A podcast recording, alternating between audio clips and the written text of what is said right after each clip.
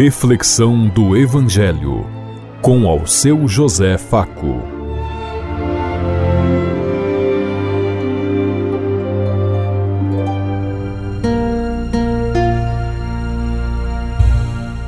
Paz e bem a todos os ouvintes da Rádio Construtiva e todas as emissoras em sintonia conosco e o povo que nos ouve. Queremos levar até você uma mensagem de amor através da palavra de Jesus Cristo, hoje no Evangelho de Marcos, capítulo 2, versículo 13 a 17.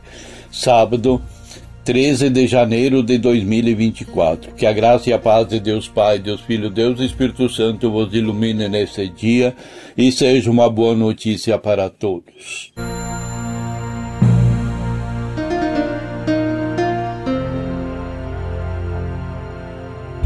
O Senhor esteja conosco, Ele está no meio de nós. Proclamação do Evangelho de Jesus Cristo, narrado por São Marcos. Glória a vós, Senhor. Jesus saiu outra vez para a beira-mar. Uma grande multidão aproximou-se e ele começou a ensiná-los. Passando por ali, viu Levi, filho de Alfeu, sentado na coletoria e disse-lhe: Siga-me. Levi levantou-se e o seguiu. Durante uma refeição na casa de Levi, muitos publicanos e pecadores estavam comendo com Jesus e seus discípulos, pois haviam muitos que o seguiam. Quando os mestres da lei, que eram fariseus, ouviram comendo com pecadores públicos, perguntou aos discípulos de Jesus: por que ele come com publicanos e pecadores?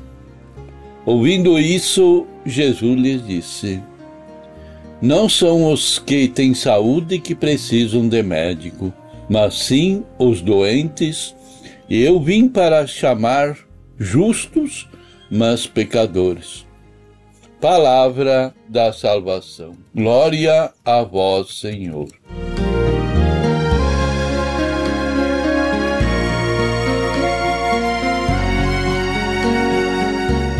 Para os fariseus era absolutamente escandaloso manter contato com pessoas pecadores notórios como Levi, que era um cobrador de impostos. Uma profissão que era desqualificada pelos judeus.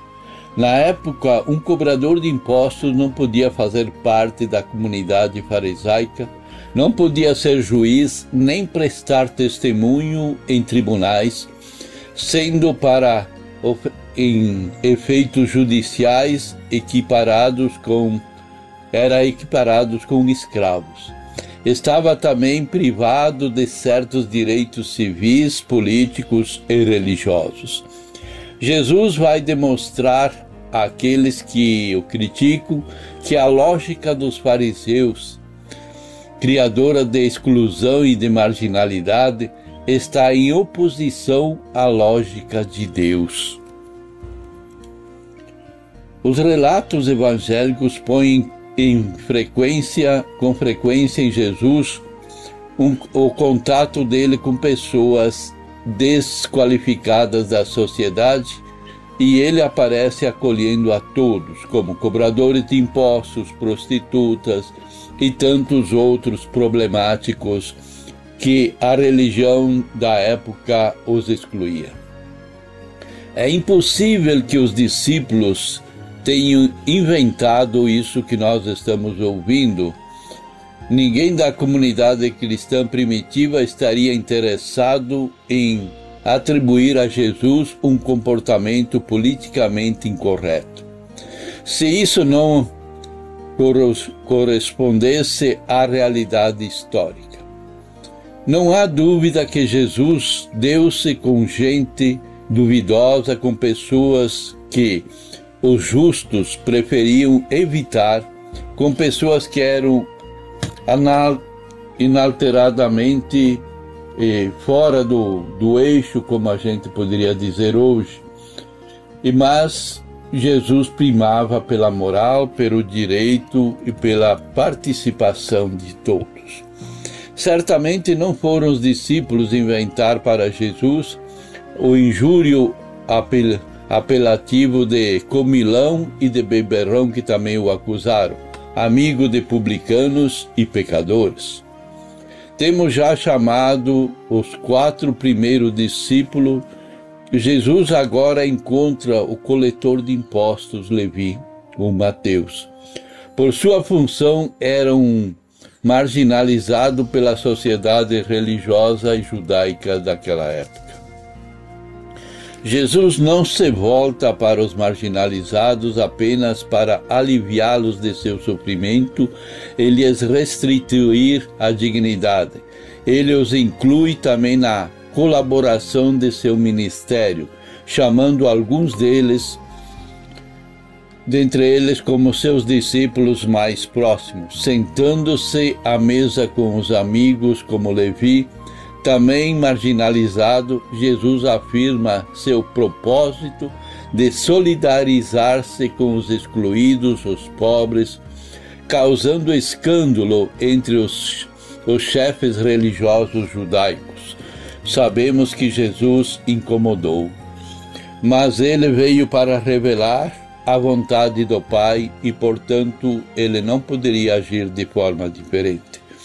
Na perspectiva desse texto, Jesus é o amor de Deus que se faz pessoa e que vem ao encontro de todos os homens, de todas as mulheres e de todos aqueles que fazem parte do reino, para as, os libertar de sua miséria, para lhes apresentar essa realidade de vida nova que é o projeto do reino proposto por Deus. A solicitude de Jesus para com os pecadores mostra-lhes que Deus não os rejeita, mas os ama e convida-os a fazer parte da sua família e a ingressar na comunidade do seu reino. Como nós vemos essas pessoas hoje? Elas conseguem entrar nos nossos templos, nas nossas comunidades, ou elas mesmas se excluem devido à realidade que elas percebem?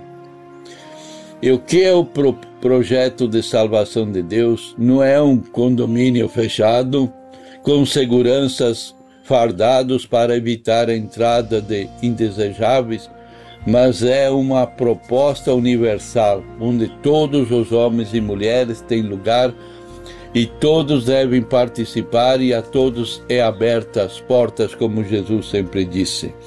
Portas sem tramelas, são filhos queridos e amados do Deus Pai. A lógica de Deus é sempre dominada pelo amor. A salvação e a condenação será pela ação de cada um. Cada um vai fazer essa opção se quer ser salvo, se salvar ou não. Não vai ser Deus que vai induzir ou que vai já tem determinado quem se salva e quem não se salva. Vai depender da vontade de que cada um de, fizer, de fazer a vontade de Deus Pai. Por isso nós precisamos estar sempre atentos. Como é a minha vivência como filho de Deus?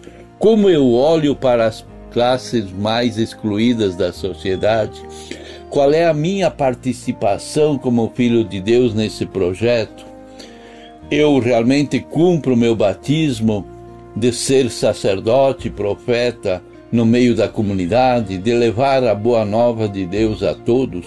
Pensemos em tudo isso enquanto lhes digo. Até amanhã, se Deus quiser. Amém.